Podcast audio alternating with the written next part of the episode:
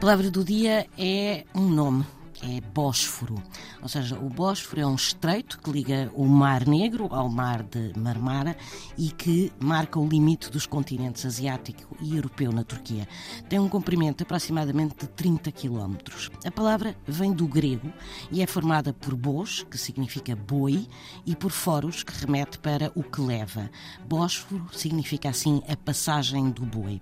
Ora, há duas teorias para Bósforo se chamar passagem do boi. A primeira é que era o local onde o gado era embarcado para seguir para Istambul. E a segunda está ligada à mitologia.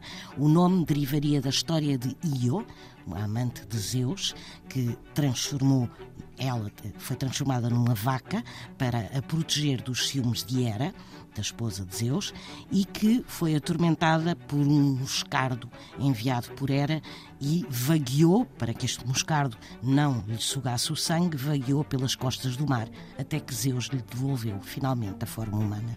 E, portanto, são estas as duas teorias para a palavra Bósforo, que significa a passagem do boi.